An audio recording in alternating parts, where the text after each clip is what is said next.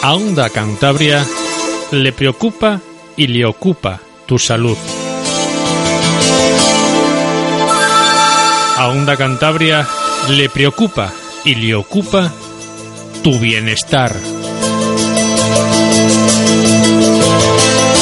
A Onda Cantabria le preocupa y nos ocupa tu felicidad. En Onda Cantabria, todos los viernes a las 7 de la tarde, Cuidando de ti, con Amaya Gallo.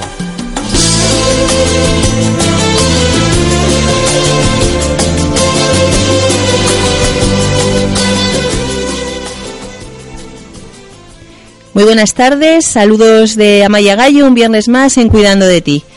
Gracias por acompañarnos, escucharnos y también seguirnos a través de www.ondacantabriafm.com. Hoy también vamos a cuidarte, pero lo vamos a hacer de una forma distinta, diferente. Te van a cuidar unos seres muy especiales.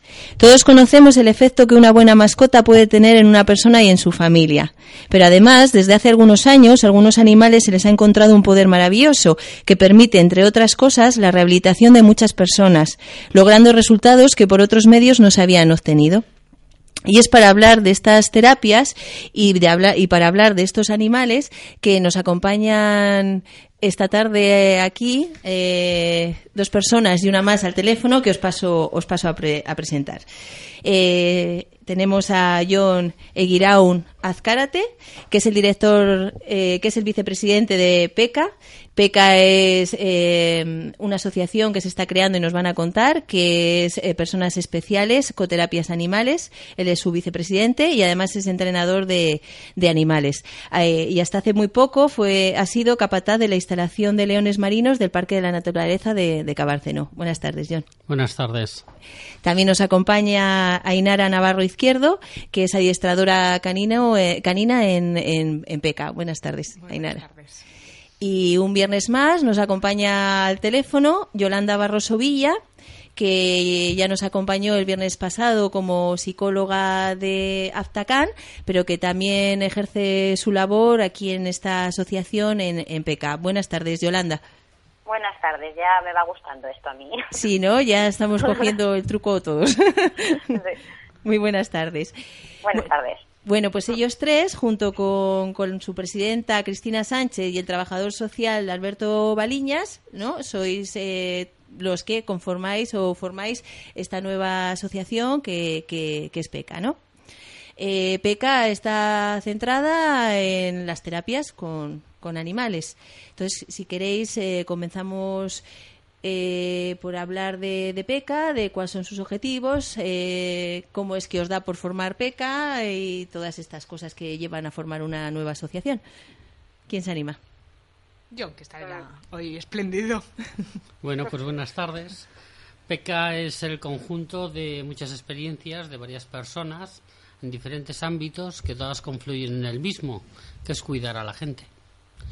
Eh, el hecho de hacerlo con otra compañía que también de alguna manera cuida a la gente, que son los animales, por lo menos el efecto que crean en ellos, pues ha hecho que este grupo de gente quiera dar cobertura pues al mayor número de personas que quizás nunca usarían un animal para complementar las terapias que ya existen en el día a día. Eh, tenemos diferentes animales con los que trabajar, pero actualmente nos hemos centrado en aves y en perros.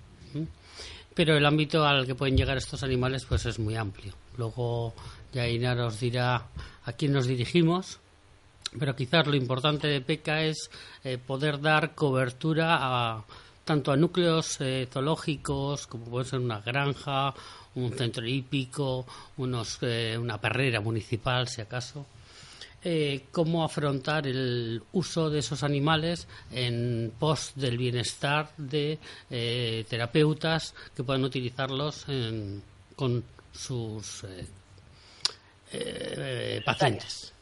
¿Mm? Sí, ¿no, Yolanda? Sí, Yolanda. Usuarios, usuarios, sí. Usuarios, sí, sí, más que nada es eso. Bueno, lo que hacemos es eso, es una forma más de tratamiento terapéutico, ¿no? Que en el que el animal con unas características peculiares formará parte del proceso de rehabilitación que vamos a llevar con una persona.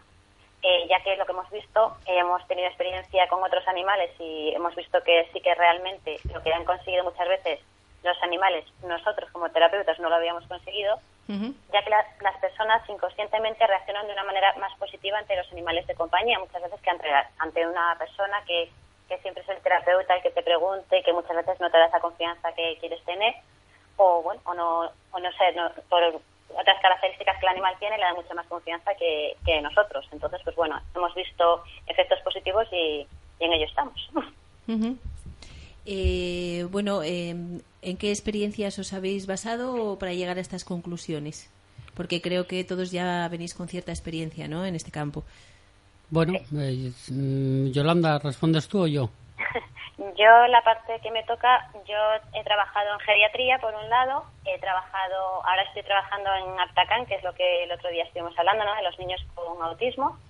Y la experiencia con animales la he visto tanto en geriatría como ahora, que es el tema que va a hablar más yo, me imagino, que es el tema de los leones marinos, que los, los objetivos que nos planteábamos mm, se quedaron cortos a la de todo lo que se consiguió, ¿no? Vimos que se estaban consiguiendo cosas que no nos esperábamos para nada, cosas muy por encima de lo, lo que, vamos, las expectativas que teníamos y realmente hemos visto que, que sí, que, que tenía, yo por lo menos como psicóloga he dicho, bueno, voy a seguir por esta línea porque me parece increíble que, que yo aquí llevaba años eh, con ciertos objetivos en el colegio y no se conseguían y de repente con el animal hemos dicho, bueno, increíble.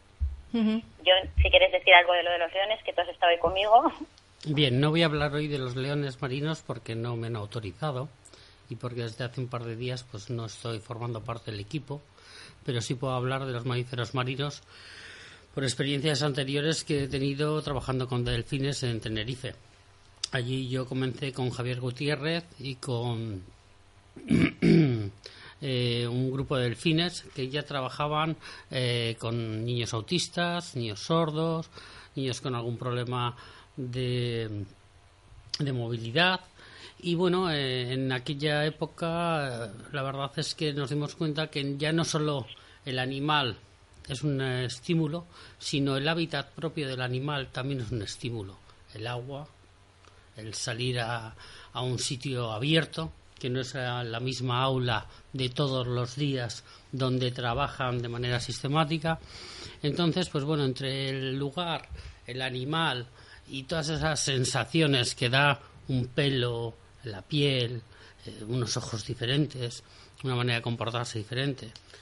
Pues todo eso es un conjunto que sí es cierto que todos hemos visto sin hacer falta de ser psicólogos, que, la respuesta de, de, cualquiera es mejor. ¿eh? Es mejor y no hace falta tener ninguna discapacidad para verlo. ¿eh?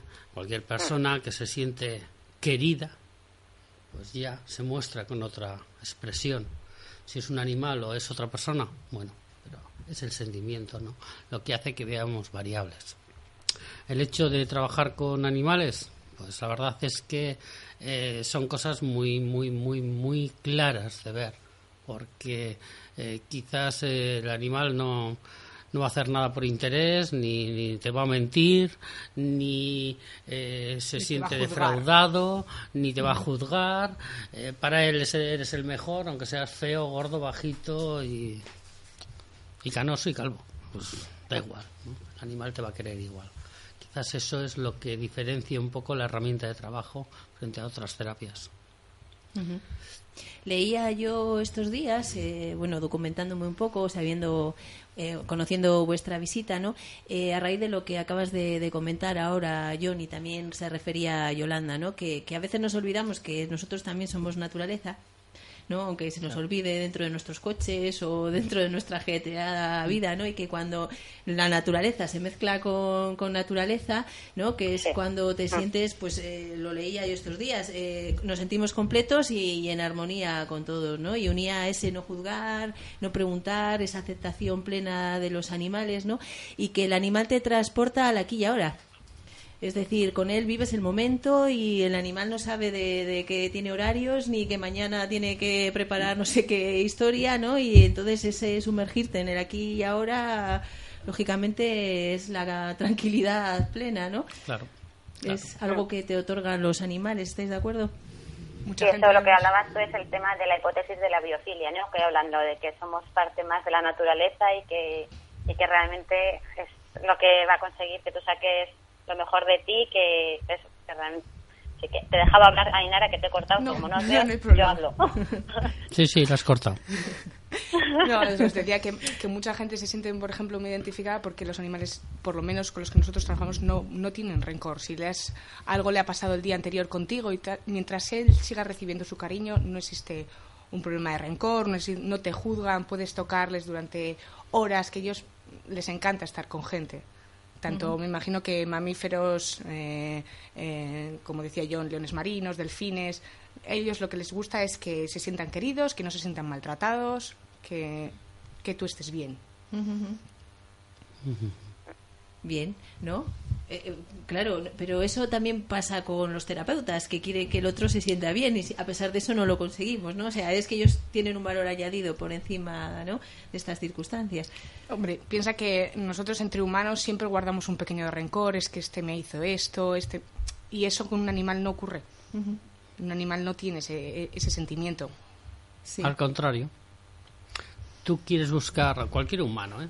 da igual la discapacidad que tenga, o si no la tiene, eh, cuando es algo impersonal, quiere buscar las claves del éxito.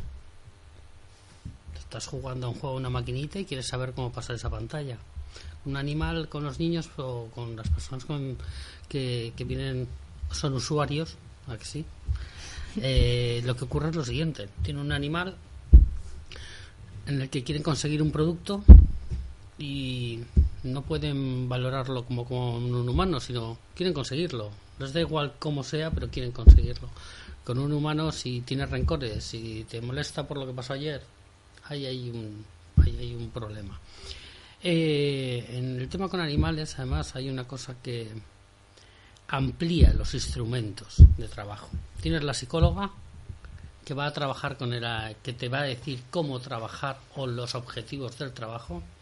Tienes un enlace entre la persona que recibe la terapia y el animal, que es el entrenador. Y el entrenador pasa a ser como eh, el mago que tiene la varita. Entonces ya, aunque trabajes con el animal y el animal mm, no te suponga un, freno, el humano que maneja la varita tampoco es un freno, sino algo que conseguir un.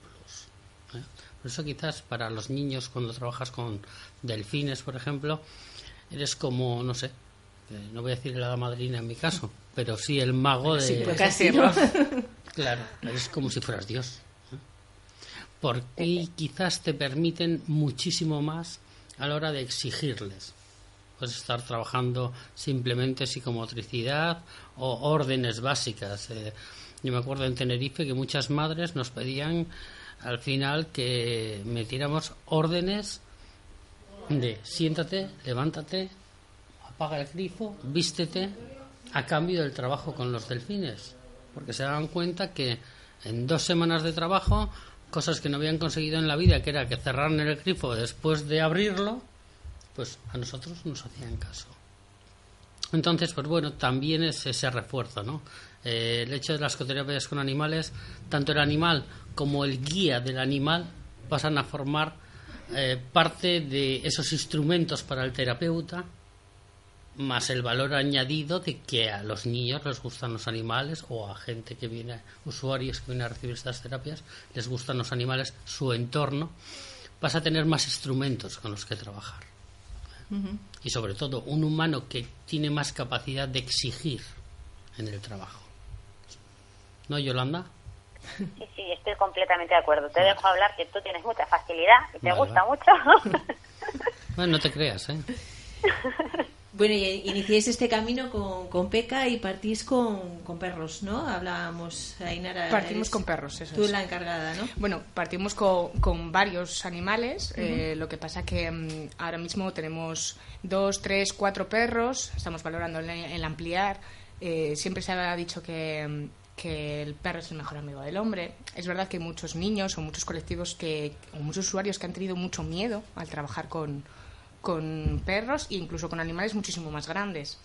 pero bueno, se han ido también superando esos miedos, que John decía que son todos refuerzos positivos, a la gente que le gustan los animales y a la gente que no le gustan los animales también, porque mucha gente nos pedía, por ejemplo, que su niño no se cruzase de acera cada vez que viese un perro, que se cambiase de lado, y hemos conseguido niños que se acercasen, que les besasen, que les abrazasen. ¿vale? Si es verdad que a muchos de ellos les cuesta generalizar, que solo abrazan y besan a nuestros perros y no a los de los demás, pero bueno, no importa.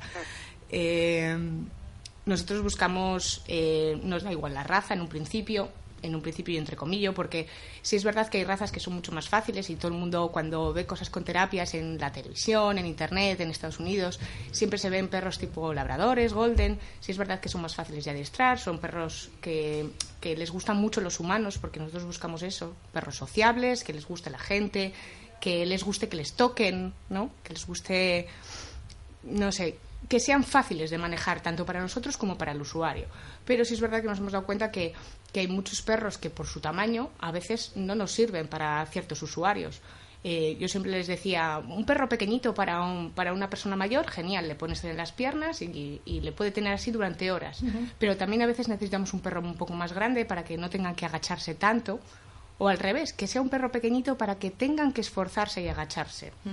Entonces, bueno, no nos ceñimos en razas, ahora mismo tenemos totalmente, razas totalmente diferentes, ¿verdad? Mm, tenemos desde alascanos, perros que han estado en la pirena, eh, tenemos un schnauzer miniatura que se sube a las piernas y se puede pasar durante horas así, tenemos mestizos de, de border collies que son muy nerviosos, entonces para cada colectivo utilizamos un perro diferente. Buscamos lo que nos comentaba, sociables, que les guste la gente, que les guste que les manipulen, que les toquen, eh, que sean poco o nada miedosos, ¿vale? Se pueden quitar. Si viene algún perro que nos, nos gusta en todo lo demás y tiene algún miedo puntual, eh, se pueden eh, mejorar o cambiar esos miedos. Pero sí es verdad que no- todo no. Un perro que cada vez que oye un golpecito sale co- huyendo mm, no es fácil para nosotros. Porque hay que estar controlando al usuario, hay que estar controlando al perro, hay que intentar eh, controlar al grupo a la vez, entonces es complicado. Bien. Claro. Tú que dar- controlas hay- bichos más grandes. Hay que dar paso también a, a que son muchos de ellos han sido perros adoptados. No por ser perros sin raza o por tener alguna discapacidad dejan de ser, buenos para el trabajo. con lo que no sé. En el caso del border este eh, fue adoptado. Sí, fue Los adoptado. alascanos también.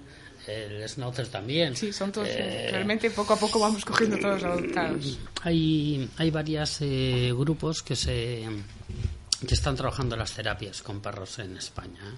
No somos mm, los primeros, al contrario. Ya llevan muchos años, llevan eh, en todo el mundo, llevan muchos años de experiencia, tanto perros para sordos, para madres sordas, como para ciegos, como para autistas, como para geriátricos, para hospitales, para acompañar a los niños en los juicios para darles De todo tipo, sí. transmitirles calma, que quizás luego Yolanda te pueda explicar un poco mejor todo esto.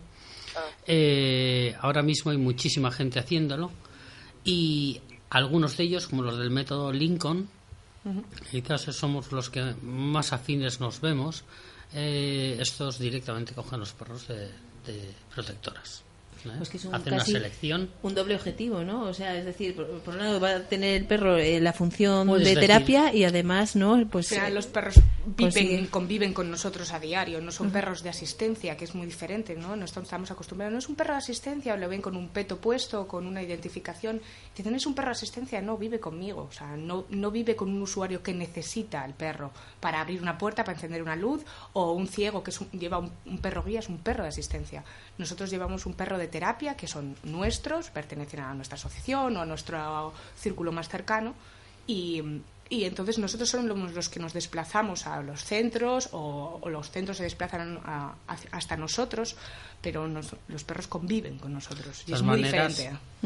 va a haber perros eh, que pasen a pues por no por no poder abarcar el tener ocho perros en, tu entorno no Claro, Eh, tener familias adoptantes de perros que son de la asociación que llevan todos los gastos pagados pero que conviven en familias eh, afines a la asociación.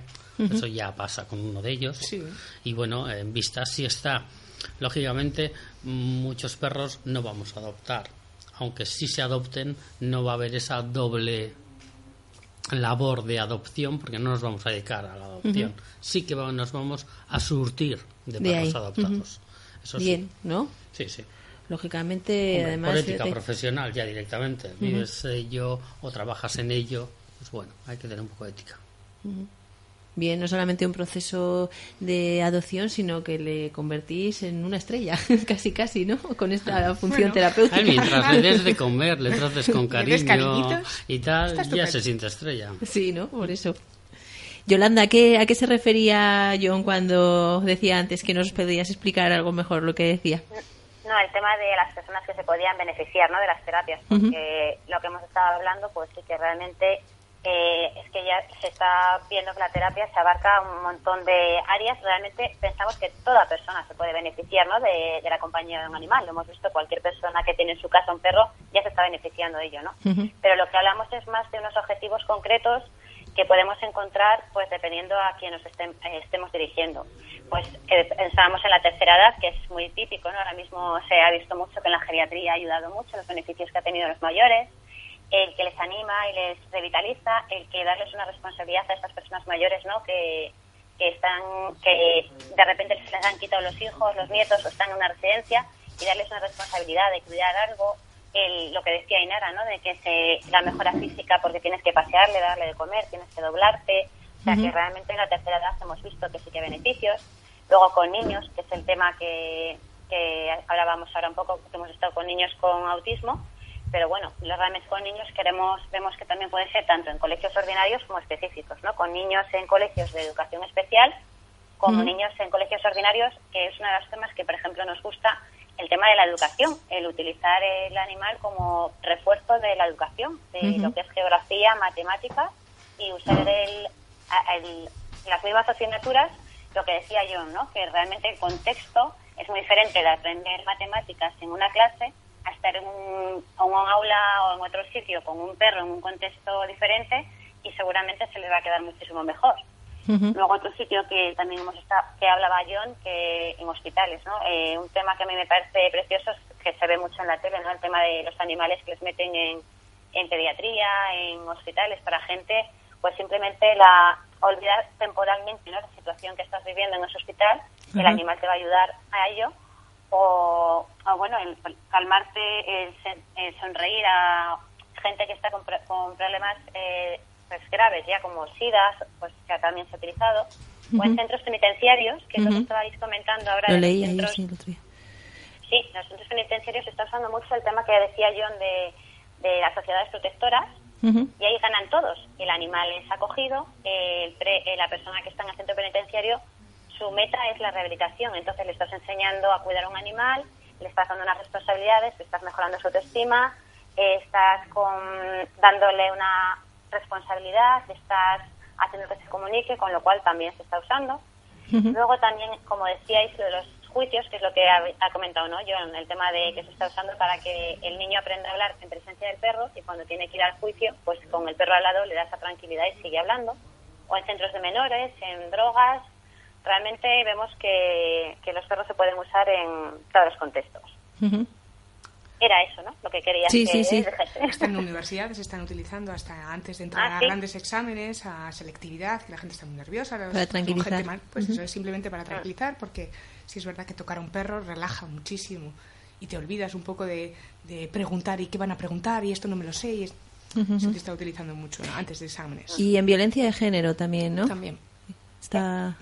Claro, todo por el efecto, que solo sea ese efecto de calma y tranquilizador, ya hemos conseguido mucho, ¿no? Que quizás no se consigue con una presencia humana. Pero bueno, en violencia de género son perros preparados para defender a la... Ah, de defensa. No, no, no, se refiere... se usan para hacer que la persona eh, que ha cogido miedo y no, eh, por ejemplo, evita el contacto físico, eh, no le ah. gusta, no, quiere, no, se, no te atreves a hablar de lo que te ha pasado, hablas estando el perro delante y luego generalizas y hablas con otras personas. El contacto físico, que también le rehuyen, con el perro eh, vuelves a recuperar ese contacto. O sea, son muchas partes las que se usan para temas de violencia. Bueno, ¿y cómo se estructura una, una sesión de, de, terapia con, con, en este caso, con los perros? Bueno, a ver, en principio, a los colectivos a los que nosotros nos hemos dirigido ahora eh, en estos últimos meses y así, son colegios, colegios especiales con niños autistas o ancianos, por ejemplo, eh, siempre se hace más o menos una misma estructura, aunque se varía muy poco de un día para otro porque necesitan muchas rutinas, ¿vale? Sobre todo, por ejemplo, los niños y, la gente muy mayor necesita que, que mantengas la rutina. Entonces, se empieza siempre con una presentación del perro, ellos ya le conocen habitualmente, eh, ya han estado con él, entonces eh, le dan de comer, o bien le peinan, o le cepillan, o le piden algo sencillo como que se siente. Un saludo, ¿vale? Un saludo inicial. Luego se pide un ejercicio sencillo que ellos sepan ya hacer, que ya hayamos trabajado en sesiones anteriores, por ejemplo. Y luego un ejercicio un poco más complejo, el ejercicio central, en el que se trabaja lo que nos indiquen un poco a veces eh, los profesionales de, del centro en el que estamos. O bien el psicólogo, o vienen en un colegio los, del profesor que esté en ese momento, por ejemplo, en una clase de matemáticas, nos dice, oye, mira, nosotros este año vamos a trabajar eh, sumas, restas y hasta multiplicaciones sencillas. Pues nosotros trabajamos ese tipo de cosas para que los niños se queden con ello, ¿no? Eh, ese sería el ejercicio central y luego habría una última parte para que sea distendido, para que no sea todo el rato trabajar, porque por ejemplo los niños se cansan, la gente mayor se aburre, no, no les interesa muchas veces, ¿vale? Para tenerles conectados con el perro y con nosotros y que pidan que volvamos, se hace una pequeña despedida, pues eh, cepillándole, dando de comer, de beber, el perro está más tranquilo en ese, en ese rato también, tenemos que dejarle descansar. Es importante que el perro tampoco sufra estrés. ¿Vale? Porque no podemos hacer, dejar que porque uno de nuestros perros llegue un momento en que no quiera venir, ¿vale? Que no se sienta a gusto o que no quiera venir a, las terapias con nosotros. una de las cosas principales, aparte de, que el usuario esté bien, cómodo, a gusto y contento con las cosas, es que nuestros perros también estén así. Estén a gusto, que vengan contentos al centro donde vayamos y que quieran volver. Por eso. O sea, que es importante que quiera repetir tanto el usuario como, como el perro. Claro, es importante. Trabajar con un animal que no quiere estar, que no quiere estar en un sitio, es que ya vas mal. Ya nosotros sí que tenemos esos rencores y esas pequeñas cosas, los humanos sí. Entonces ya tú ya vas predispuesta a algo malo, a algo negativo, y tú todo lo que quieres hacer es todo lo contrario, es ofrecer refuerzos positivos. Muy bien. Y bueno, eh, niños, ancianos, ¿alguien más estáis trabajando por aquí o? Bueno, la idea es ampliar a lo que estaba comentando Yolanda, a poder acceder, sí, estamos con autismo y así podemos intentar acceder a, todo tipo de colectivos, desde un hospital a un centro de penitenciario que tenemos aquí relativamente cerca, a, cualquiera de los servicios que nos soliciten. Muy bien, pues nos vamos a ir unos minutos a publicidad, si os parece, y seguimos, seguimos hablando a la vuelta. Bien. ¿De acuerdo?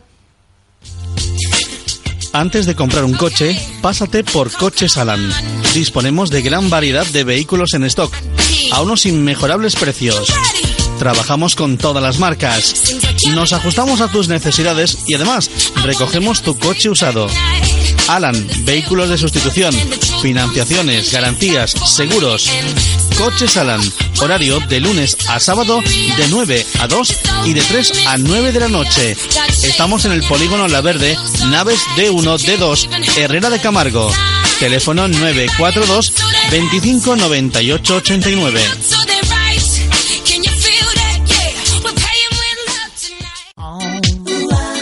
Del 16 al 25 de enero en Muridas se celebran las fiestas en honor a San Vicente Mártir. Unas fiestas para disfrutar con eventos para toda la familia.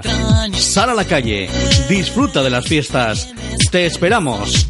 Desde la Junta Vecinal de Muridas y en nombre del excelentísimo Ayuntamiento de Camargo y la Asociación San Vicente, te invitamos.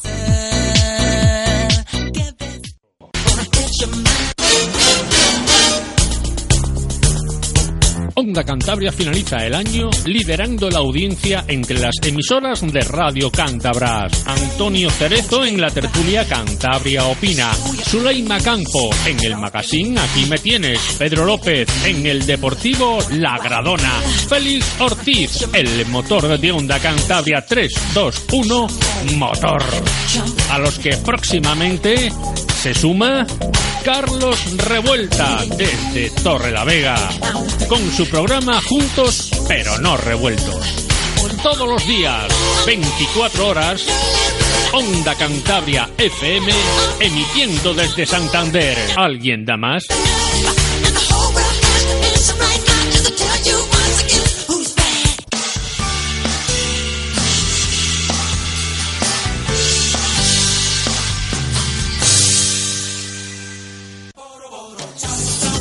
En Fruterías El Ferial, la fruta de siempre al mejor precio. Ofertas válidas para esta semana. Super oferta, piña de monte a 0,89. Setas bandeja 2 por 1,20. Manzana golden 2 kilos 1 euro. Berenjenas a 1,35. Clementina de primera a 0,98. Y muchas ofertas más en Fruterías El Ferial de Maliaño. Renedo de Piélagos. Reynosa. Y ahora también en Solares, en la Plaza Perojo número 9. Recuerda, la fruta con el sabor de siempre en Fruterías El Ferial. Fue en la Casa Azul donde te conocí. Allí encontré un amplio aparcamiento, un área de descanso, tienda de regalos con productos típicos de Asturias y Cantabria. La Casa Azul. Teléfono 942 718049.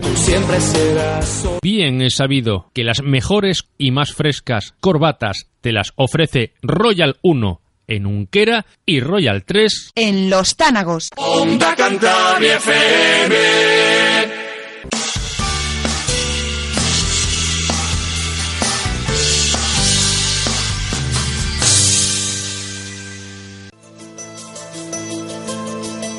Hola, soy Amaya Gallo y os espero todos los viernes a las 7 de la tarde en Cuidando de ti.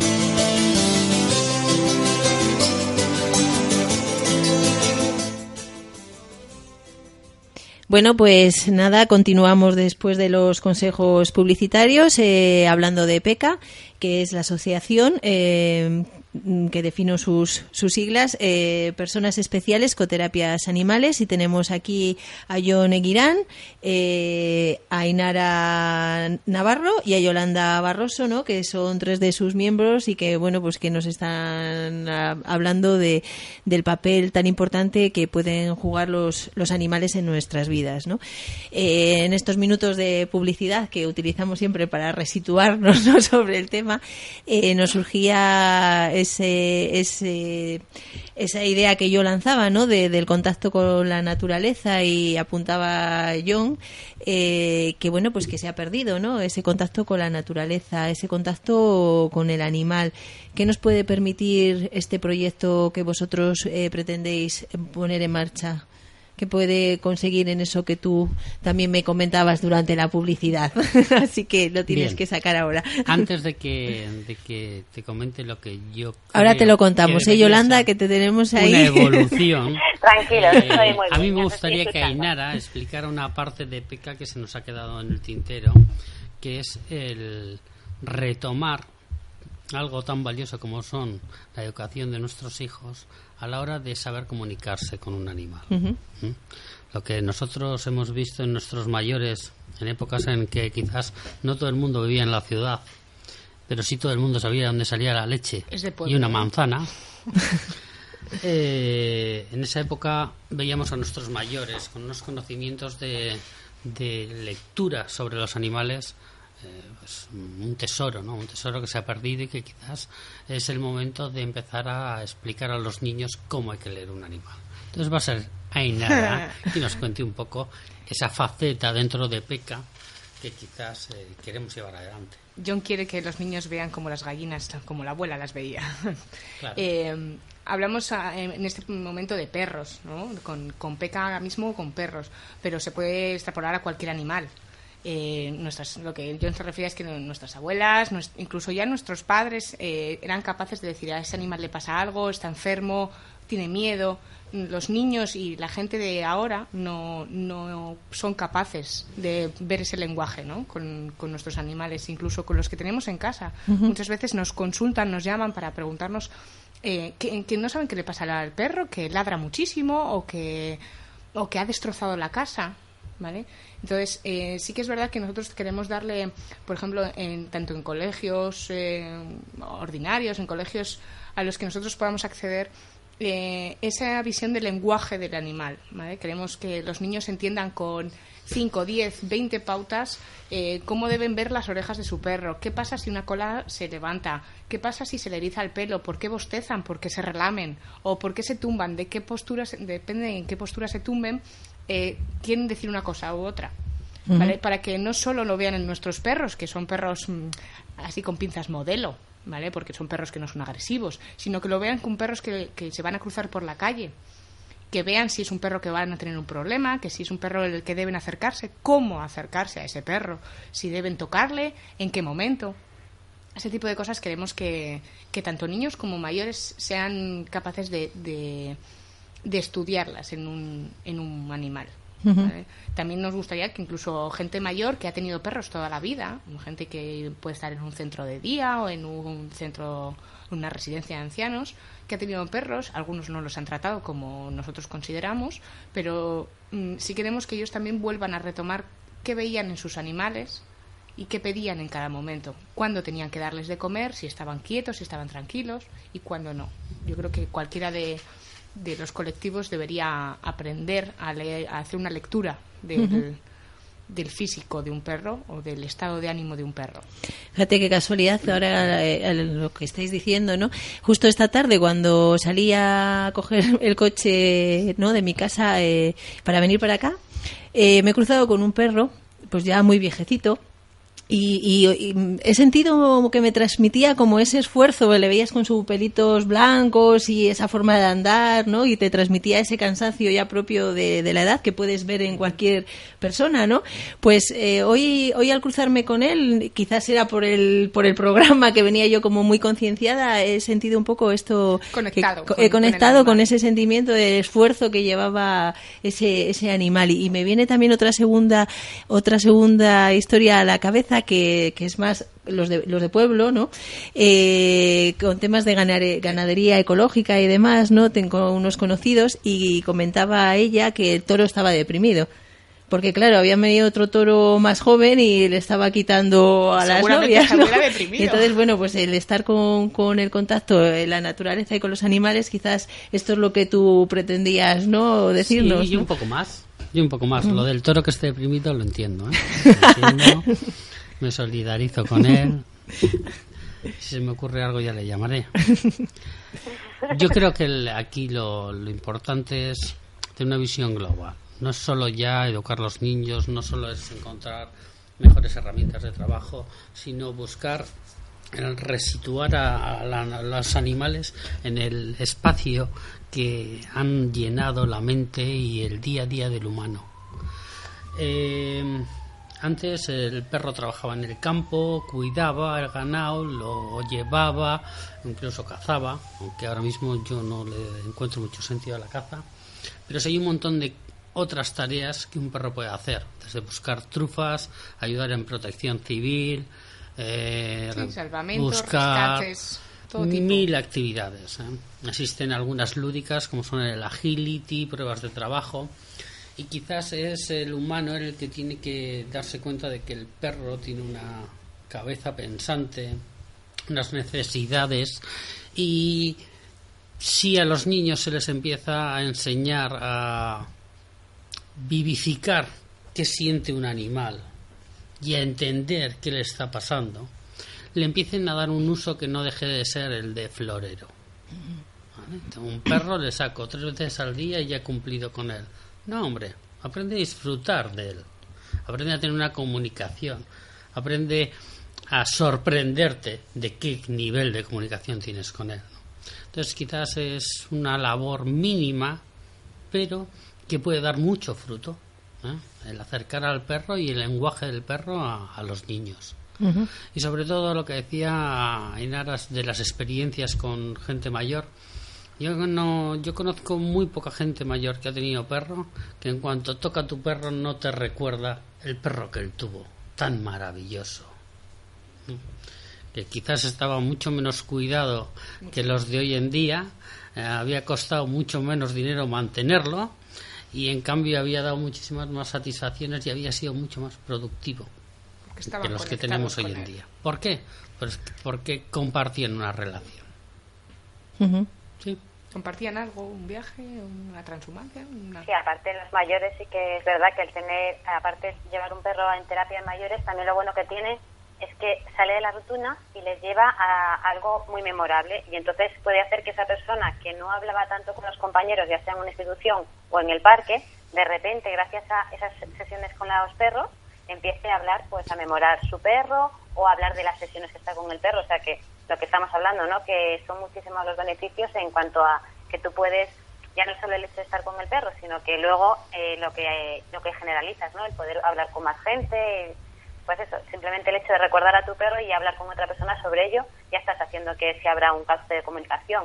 O sea que bueno, yo creo que este objetivo que estáis explicando es lo que pretendéis cuando también lo acercáis a los colegios, ¿no? Claro. Llevarlo a la normalidad. Porque, a ver, todo el mundo no tiene un perro en casa o quiere tener un perro en casa o no todo el mundo tiene un animal ni quiere tener un animal, ¿no? Sí, pero todo el mundo se cruza con un animal en la calle. Aquí, por muy intentes que cruzarte de hacer que intentes, no, siempre te vas a cruzar con un animal en la calle. Tienes que saber y leer su lenguaje para que, lo primero, para que no tengas un problema y, para que no lo tengan los niños y también para quitarles un miedo, porque eh, los mayores les, infundamos muchísimo miedo a los niños. No le toques, no le hagas. Bueno, déjale que le toque, pero tiene que tocarle en el momento adecuado. Es importante que los niños sepan que al animal le puedes tocar, pero tienes que tocarle cuando es un momento. Y respetando. El animal está asustado, no debes tocarle, por ejemplo. Es, tienes que respetarle su espacio, igual que el animal te respeta el tuyo. El animal que está asustado se retira hacia atrás o ladra para que no te acerques, respétaselo. Bien, ¿y dónde, dónde podemos aprender eso, por ejemplo? ¿no? También contempláis esa otra posibilidad, es decir, no solamente la terapia con animal, sino también mostrar o enseñar a la gente todas estas cosas que estáis comentando. Forma parte de las actividades con con perros. Eh, Serán talleres también. Los talleres de lectura de signos de, la comunicación del animal. Es que realmente lo que estamos hablando es eso, que dentro mm, de, de, las actividades que se pueden hacer con el perro, cuando hemos hablado del colegio, por un lado hablamos del tema de refuerzo escolar, como estaba explicando antes Anara, ¿no? en geografía, en matemáticas, pero luego también hablas de usar el perro para integración de compañeros que estén en temas de exclusión social o lo que estábamos comentando, el tema de educación en el trato del animal, incluso el animal o la naturaleza en general. O sea que realmente, por eso decimos que es que son tantos los campos que puedes abarcar, realmente es plantearte los objetivos con el colegio al que vayas o con el centro al que vayas y según los objetivos que queramos, eh, uno de ellos sí que nos gustaría siempre lo que estamos hablando, ¿no? El, el tema de la concienciación hacia la naturaleza, hacia los animales, pero bueno, ese puede ser uno como claro, realmente los objetivos, lo que estamos diciendo, los objetivos que vamos a plantear, ya sean terapéuticos o ya sean por actividades asistidas, dependerá. Eh, entonces nosotros seremos los que planteamos los objetivos y según lo que nos pidan, pues... Sí, depende con quién trabajemos, se plantearán unos u otros. Claro. Eh, también es que es una cosa que estamos hablando ahora eh, de terapia y de actividades mm, juntándolo. Realmente son dos cosas diferentes. Por un lado están las actividades asistidas con animales, donde no hay unos objetivos específicos de tratamiento, ¿no? Se usa el animal para hacer una actividad divertida. Y sí que hay unos beneficios también emocionales que pero no son que pueden ser igual que los de la terapia asistida, pero sin pretender no son eso lo que se pretende. En cambio, lo que estamos hablando ahora como terapia son intervenciones asistidas. Ellas son programas diseñados, eh, ya los tengo que programar yo, diseñar el profesional de la salud o de la educación, dependerá, y hacer unos objetivos terapéuticas o educacionales, y entonces ya promueves esas mejoras a nivel ya sea físico o social y ya es con unos objetivos específicos, que ahí es donde entran las terapias asistidas y la educación asistida. Es que es diferente, el tema de las actividades asistidas es diferente que, que una terapia o una educación asistida. Bien, estamos hablando de, de perros. Eh, ¿Sirve cualquier animal? de animales. ¿eh? Tú hablas de animales. Podemos hablar de que... más de perros porque es lo que tenemos ahora mismo, pero sí es verdad que íbamos a introducir más animales. ¿Sirve cualquier animal para este propósito? Para las actividades quizás que describía más lúdicas, quizás igual sí. ¿Para la terapia también? No les veo yo con los leones metidos dentro de la cabeza, ¿eh? pero bueno, puede ser. bueno, depende. Cualquier león puede ser.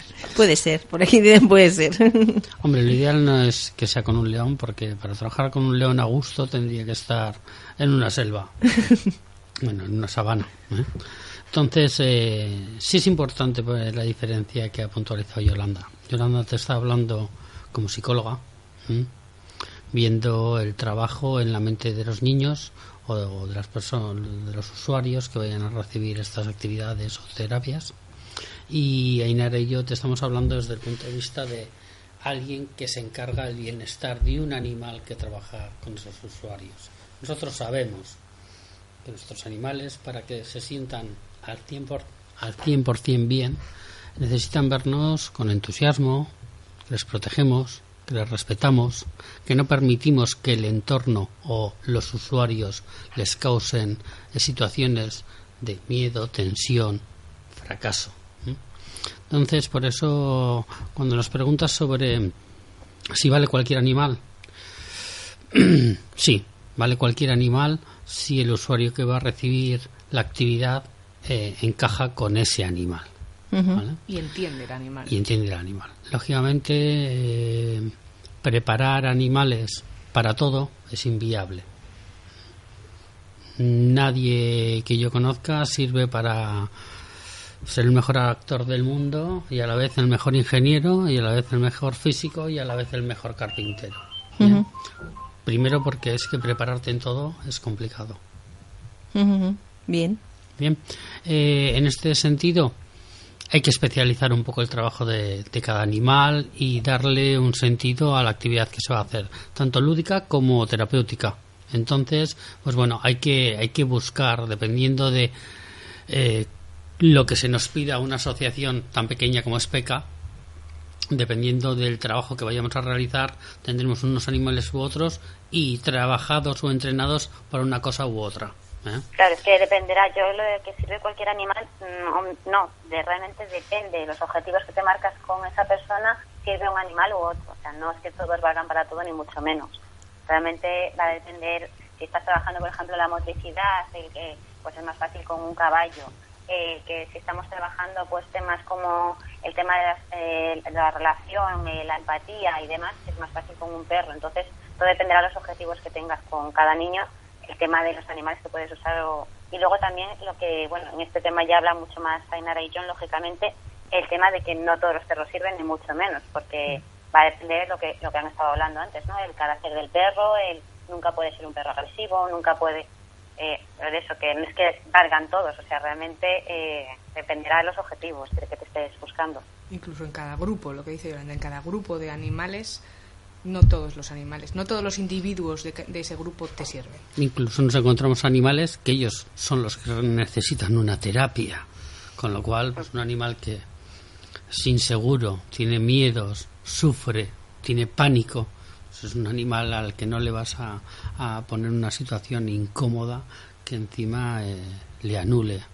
De todas maneras, hay muchos animales que se pueden usar para terapias desde un burro, un caballo, una vaca, unos loros, incluso un gato o muchísimos animales. Yo he trabajado con aves y también funciona.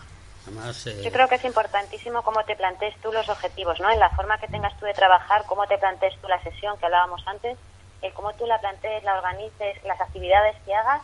Mm, el éxito va a estar ya no solo supuesto que el animal es una parte, una parte importantísima, pero también importa muchísimo el cómo tú estructures tu sesión y te organices y la, y la pongas bonita y para que sea realmente práctica para los objetivos que estás buscando. Tienes razón. Tienes razón, yo. Eh, Yolanda, John dice que tienes razón. Bueno.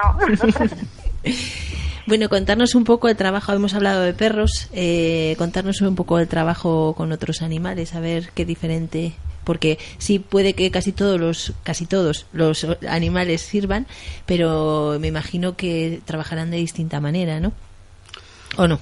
Sí, sí, realmente el refuerzo del agua con los mamíferos marinos es maravilloso. ¿eh?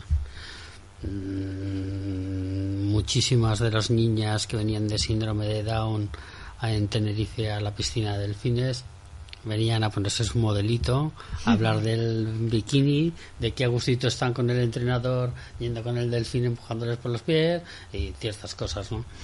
Pero eh, sí es cierto que el entorno eh, hace que cada animal también sea diferente, ¿vale? Eh, luego, cuanto más inteligente es el animal, esto es algo que quizás no es demostrable. Pero yo me he dado cuenta, o por lo menos me ha ocurrido, que animales que yo con todos mis conocimientos de entrenador he intentado trabajar con él y conseguir unos objetivos y no lo he conseguido. Y llegar un niño y pidiéndole el ejercicio peor, premiándoselo peor y con variables peores, al, al animal se ha desvivido por él. Entonces, eso sí es una cosa que nos ha llamado mucho la atención siempre, con todos los animales. Parece como que los animales tienen un sexto sentido que hace que permitan mucho más a un niño con, discapacidades que al propio entrenador, que es su guía de todos los días. Y a la inversa también lo ves. Resulta que el psicólogo no consigue todo lo que quiere de ese niño que casi se lo facilita con el animal. ¿Sí, Yolanda?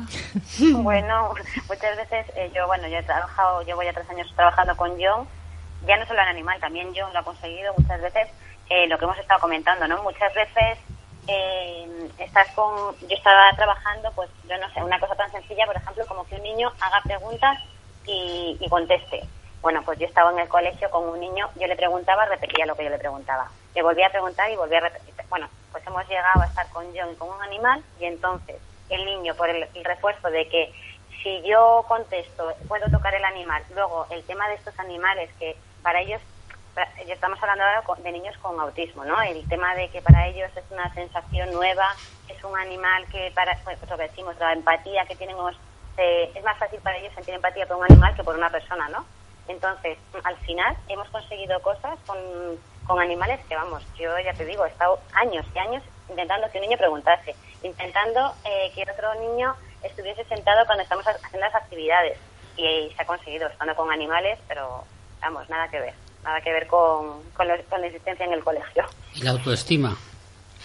Sí, la, la autoestima, por supuesto. El, por ejemplo, yo lo he notado muchísimo la cara, ¿no? El tema de la sonrisa. Eh, una expresión totalmente diferente de estar en el colegio a estar con los animales haciendo terapia con yo. Y entonces es una sonrisa, que es que yo tengo vídeos que digo, pero es que mira qué sonrisa continuamente.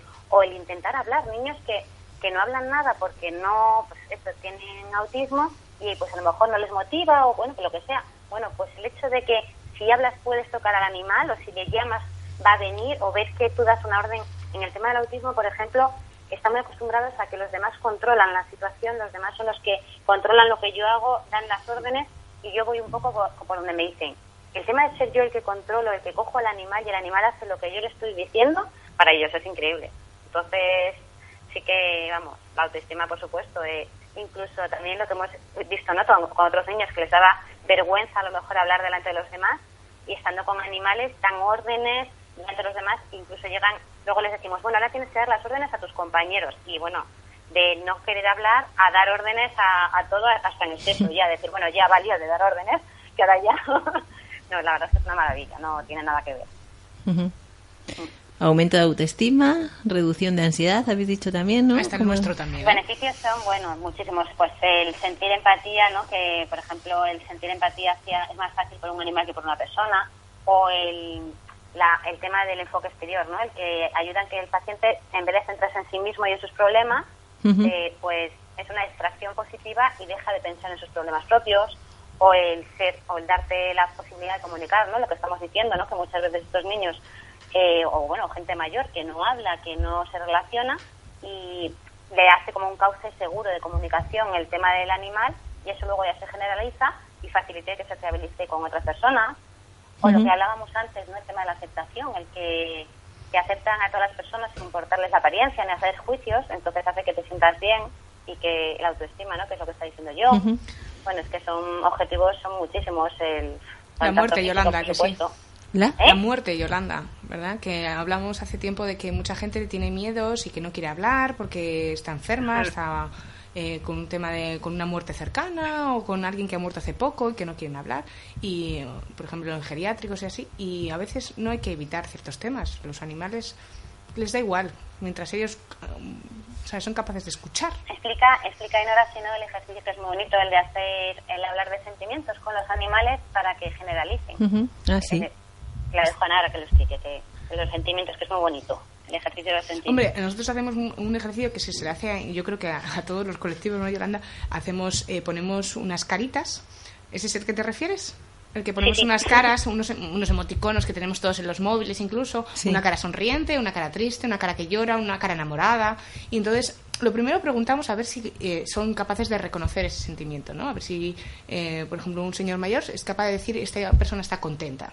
Eh, luego les pedimos si los animales tienen esa capacidad, ¿no? Si cuando un animal está contento, si está contento cuando salta o cuando bosteza o cuando y luego les pedimos un poco que, nos digan en qué momento ellos se, sienten contentos y en qué momento el animal se sentiría contento. Por ejemplo, eh, mucha gente nos dice, pues cuando comen están encantados o cuando salen a la calle. Claro, ¿y vosotros cuándo estáis contentos? O cuando estáis enamorados o tristes. Entonces eh, empiezas a tirar un poco del hilo para que ellos empiecen a hablar cuando se sienten tristes.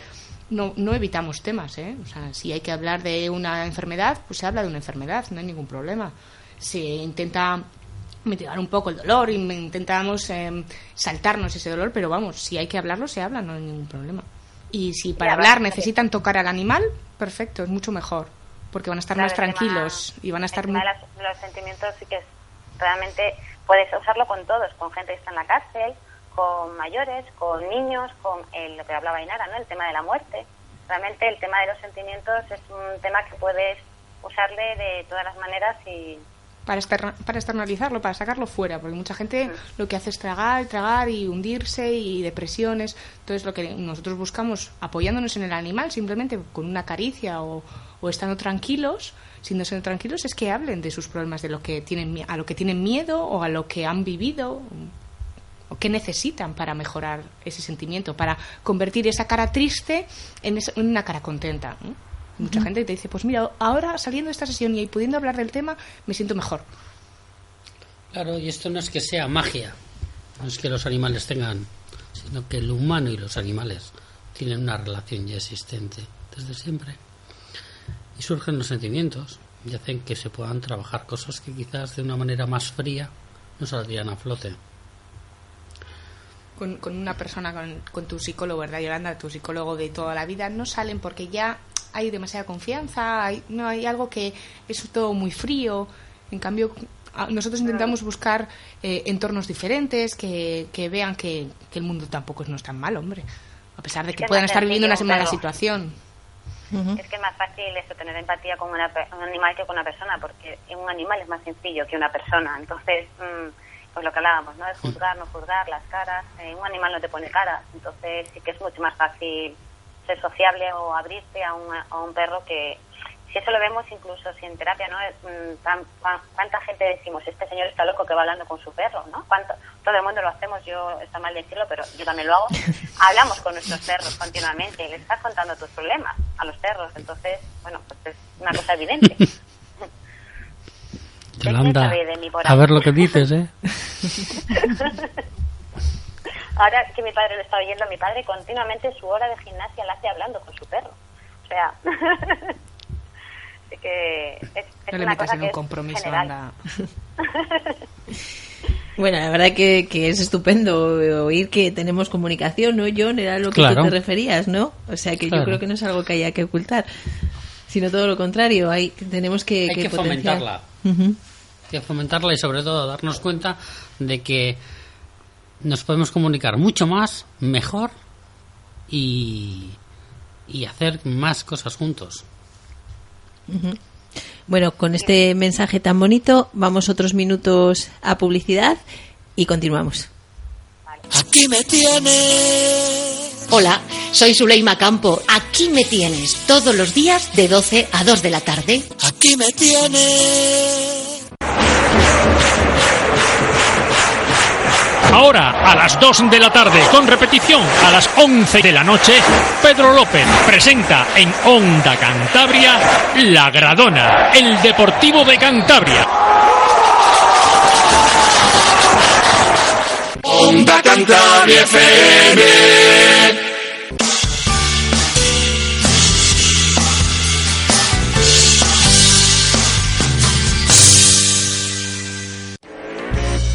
Este mes, en Cantabria Negocios, lo que nos traerá el 2014. Diversos colectivos económicos analizan el año.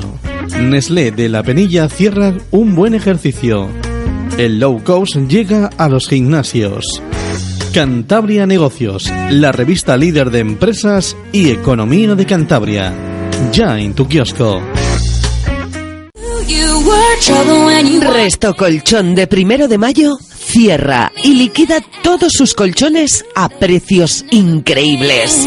Resto Colchón de primero de mayo cierra. No pierda esta gran ocasión.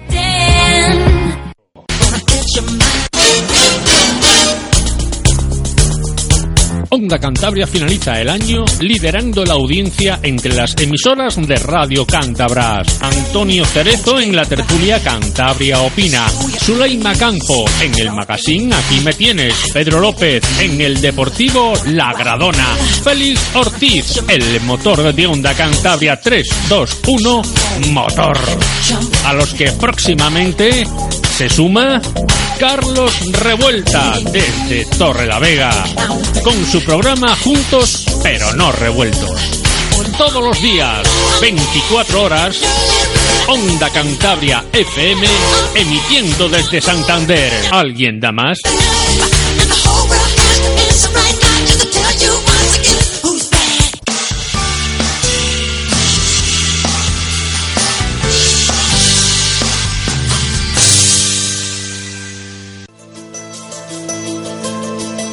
Hola, soy Amaya Gallo y os espero todos los viernes a las 7 de la tarde en Cuidando de ti.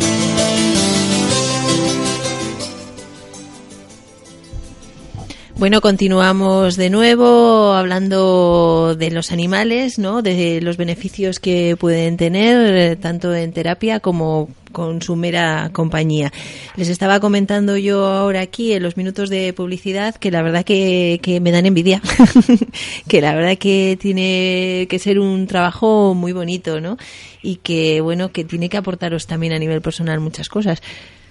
Sí, es muy bonito, en, muchos casos es muy bonito, a veces es muy triste. eh, también cuando vamos a, con gente mayor, gente que, que llega un momento en que no la ves, o porque fallece, o porque se cambian de sitio, o... Hombre, lo mejor es quedarse con lo bueno, con los niños que crecen, que les ves mejorar, que les ves eh, desarrollarse en, todas, en todos los sentidos. Niños que no hablaban y de repente hablan, no gracias a ti, porque realmente es un trabajo de, de mucha gente, ¿no? Pero, pero sí mejoran en... Les ves mejoras mínimas y es, es suficiente. Hombre, yo creo que bonito es siempre, con niños y con mayores. Con mayores a mí me parece precioso el ver que algo les motive de esta manera, el ver que una persona que está aburrida, ya sea en una institución o en su casa, el ver la cara de alegría, el verte llegar con un perro, el ver eh, que le estás ayudando, mm, a mí me parece bonito siempre. Como negativo nunca hay nada, porque yo no creo nunca que se pueda conseguir nada negativo, ni vas a ver nada negativo. Para mí me parece muy bonito siempre. Ujú.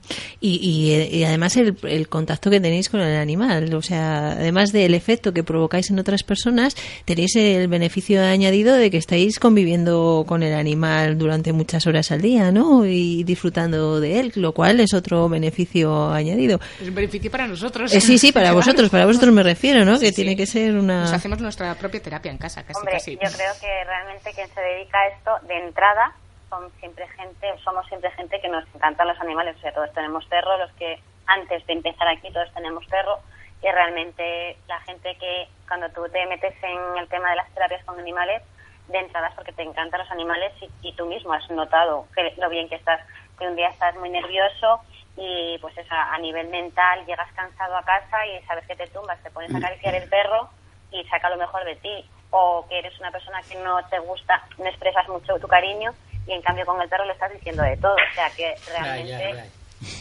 hay, Pues hay yo, que yo opino más.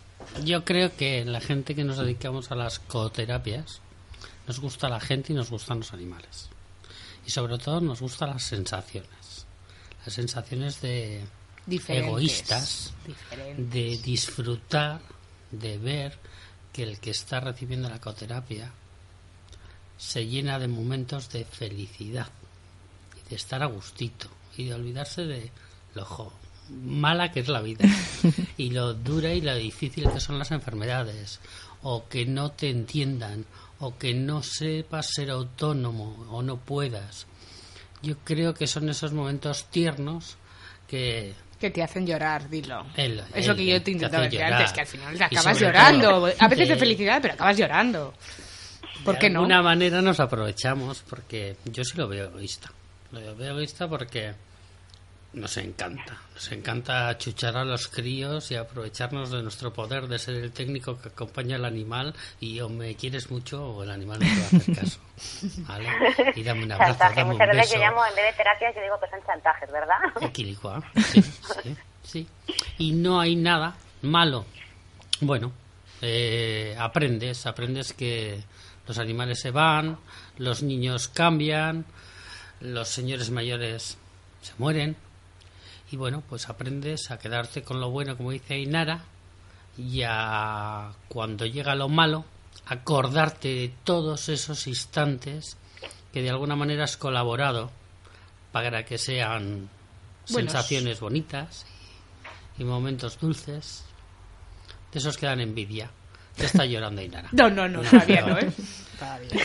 Bueno, es cierto que cuando ya no hablamos, no hablamos de, de- de terapias, ¿no? Pero cuando vas a un espectáculo, a un parque como el que tú has hablado, los mamíferos marinos y demás, sois la persona más envidiada en ese momento. A todos nos gustaría estar ahí en ese lugar donde vosotros estáis, ¿no? Tenemos Y acompañados. trabajo, entonces. Claro. Sí. Esa es la conclusión. Sí, la verdad es que levantarte por la mañana y con quien tienes que negociar sean cinco bichines que no tienen ningún rencor, están dispuestos a olvidar todo lo pasado y pendientes de todo lo que venga en el día, pues es maravilloso.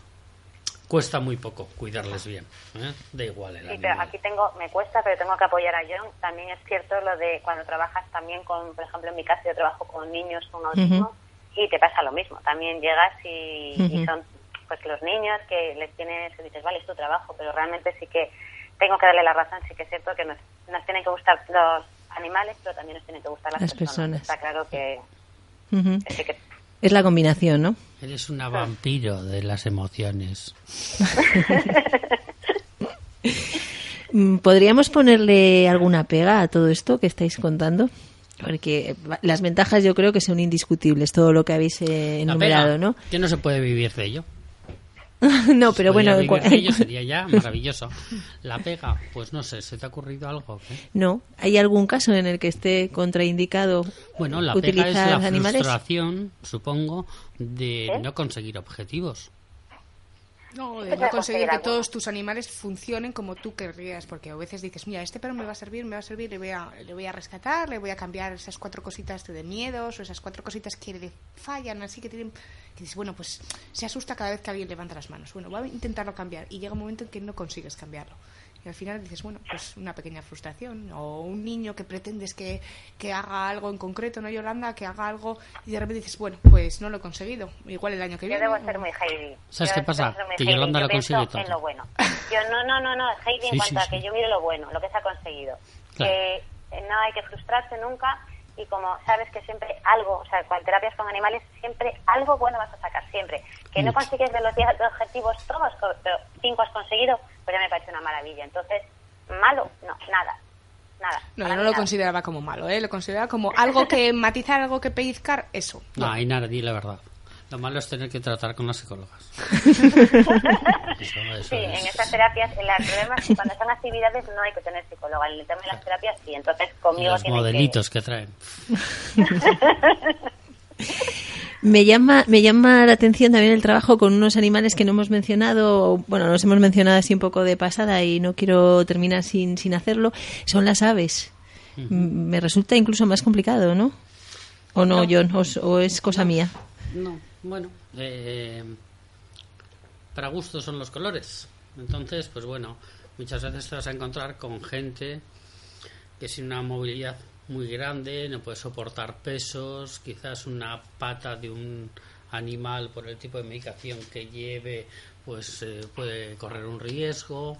Y luego, eh, si algo nos gusta a todo el mundo, es imposible que digas que no, es ver volar ver volar. Es una satisfacción instantánea y además es que la imaginación empieza a correr para todos lados.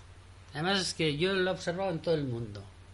Mirar hacia el sol, ya en la pedagogía Waldorf dice mucho, y mirar hacia el cielo también, y las aves dan, dan ese toque, dan ese toque. El hecho de que un animal volando venga y se te pose en la mano, eh, es, una, es, algo, mm, es algo especial. No sé, no sé También ya, a veces no hemos hablado también de las mejoras físicas. Realmente también en terapia no se trabaja mucho el tema de las mejoras de destrezas motoras, habilidades. En caso de las aves también realmente lo que acaba de decir yo, ¿no? El tema de que tú tengas que poner el brazo, el tema de mm, a lo mejor el equilibrio, o sea que realmente se pueden trabajar también otras cosas.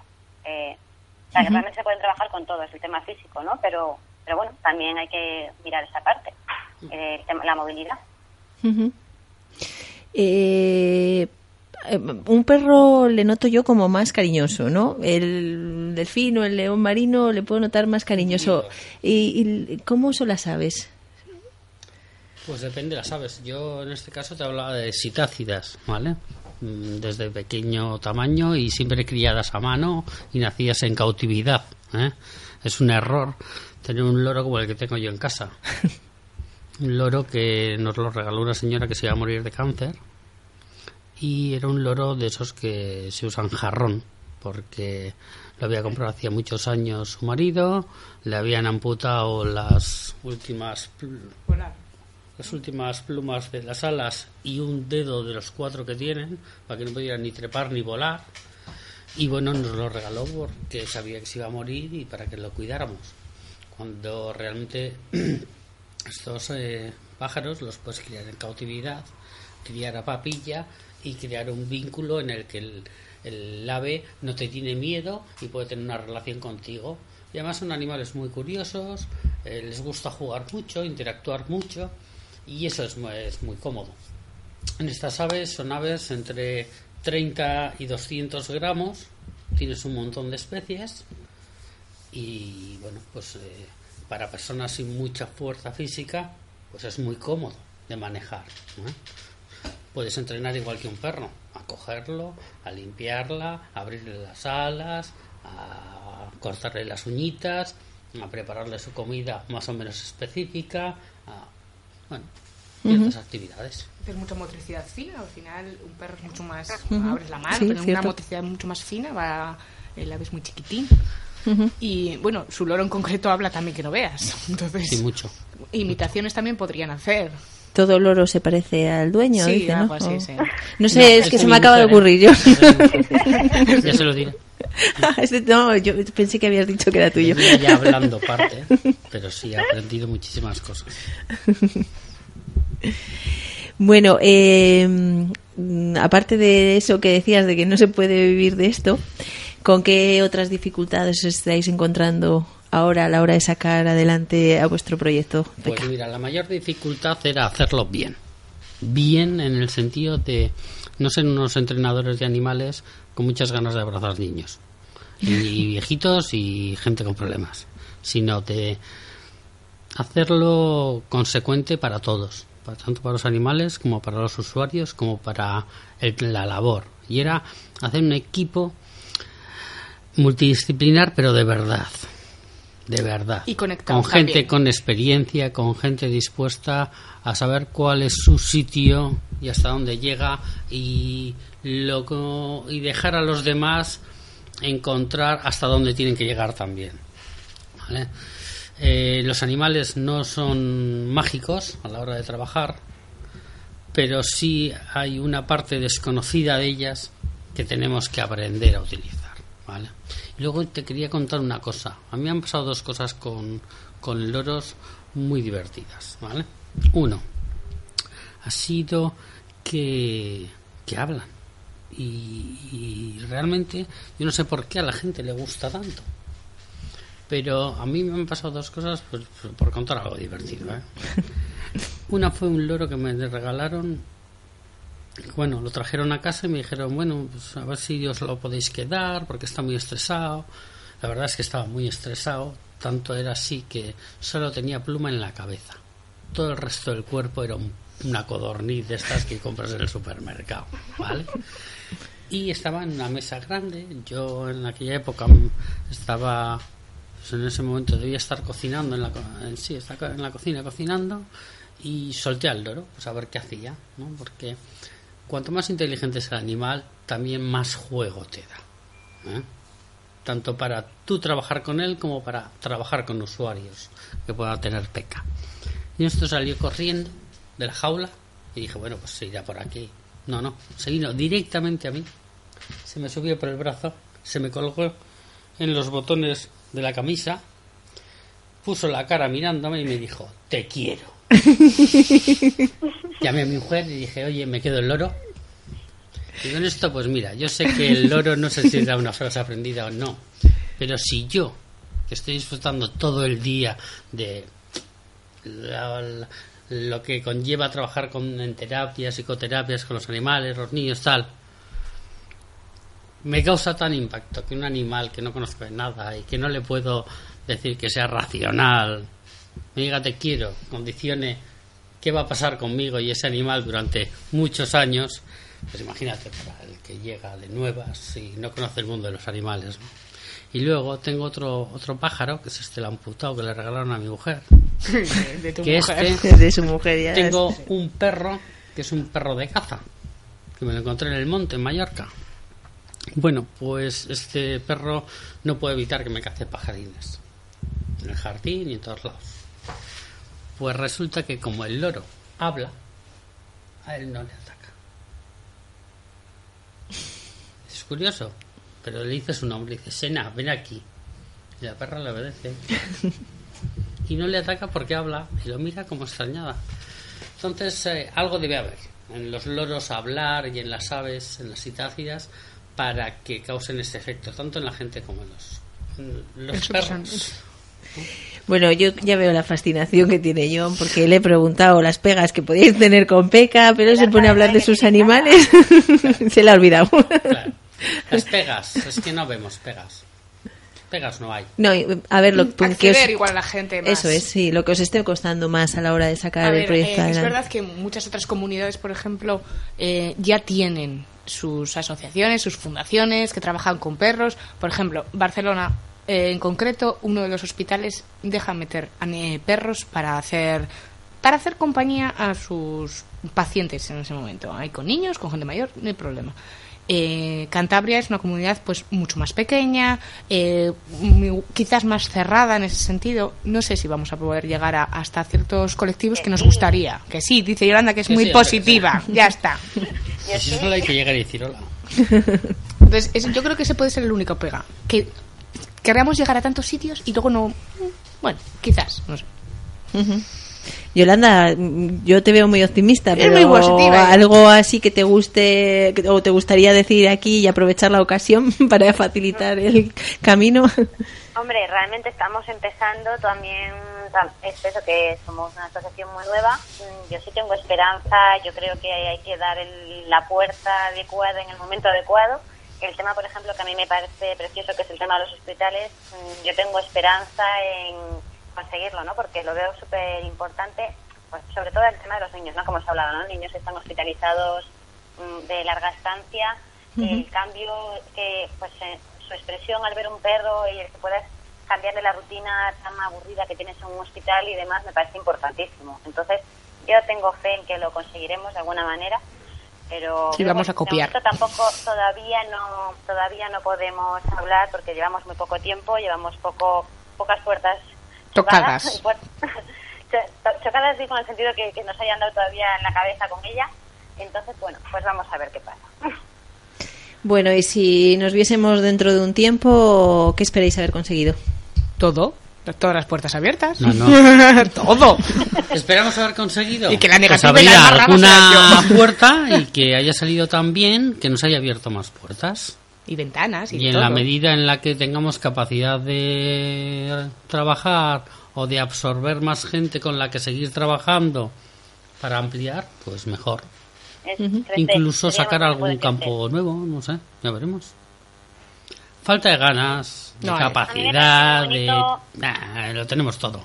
Dinos, Yolanda. Me parece muy bonito también el tema de la investigación, ¿no? El tema de que realmente hay mucho desconocimiento sobre las, las terapias con animales porque no hay muchos estudios y a mí sí que me parece, porque realmente yo cada vez que he hecho terapias he hecho siempre informes y lo ves en escrito y dices, madre mía, lo que se ha conseguido. Entonces yo creo que sí que lo que acaba de decir John de ver nuevos horizontes sería bonito. El, a mí sí me gusta el explorar nuevas, no sé, mirar nuevo- nuevos proyectos, intentar hacer nuevas cosas y bueno, y ver que realmente consigas, pues realmente yo creo que estamos todavía en pañales, que se dice, ¿no? Que el tema de las terapias es, no es que sea joven, porque realmente lleva desde el siglo XVIII, que es cuando empezaron, ¿no? Pero, pero bueno, que aquí en España sí que, que se le esté dando importancia es más ahora y yo creo que hay- queda mucho por descubrir todavía. Ujú, Y que gracias a que otros han empezado, nosotros vamos detrás. Venga, que voy a ser positiva para la próxima. Bueno, pues eh, decimos algo a nuestros oyentes, ya no relativo a las terapias, pero sí a los animales, ¿no? Un mensaje, algo que queráis transmitir. No sé, ya hay tantas campañas, se ven también tantas cosas, ¿no? Maltratos, etcétera, en animales, ¿no? Uy, no te metas en ese tema. Uh. No, solo un poco, bueno, pues yo creo que aquí se ha transmitido el encanto, ¿no? Creo que, la palabra es cuídenlos. Eso es, Ah, a eso me refería. Como sea, pero cuídenlos. Ujú, Yo, Se- Sepan o no sepan, cuídenlos. ujú. yo creo que es una manera importante de arreglar muchas cosas, en cierta medida, el cuidar a los animales. Si cuidas a los animales, pues, de alguna manera cuidarás a tus hijos, cuidarás a tus mayores. Bueno, si en la sociedad en la que vivimos vemos lo que hacen con los niños a veces, o con los mayores, o con otros humanos, pues entendemos qué no hacen con los animales. Quizás eh, es al revés. Hay que empezar a cuidar a los animales para acabar cuidando bien a los humanos. Pues puede ser. Así que ¿no? nosotros vamos a aportar nuestro granito de arena Hmm. y vamos a ver si, si esto da frutos más allá de lo que esperábamos.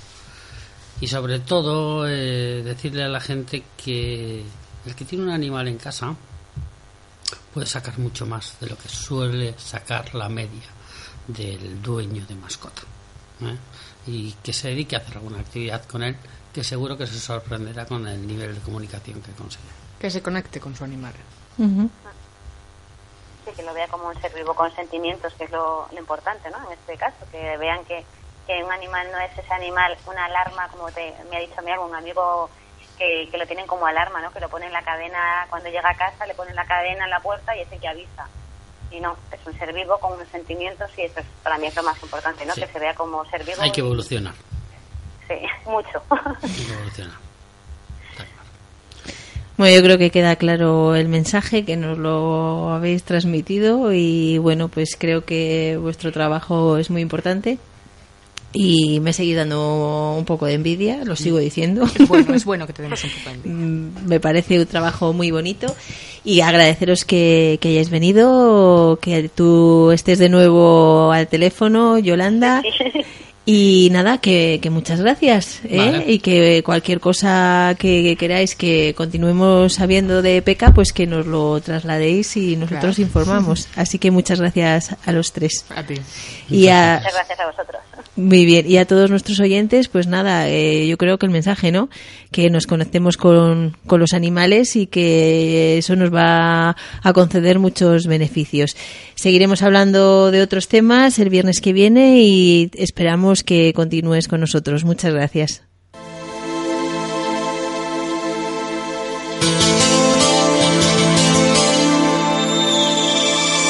A Onda Cantabria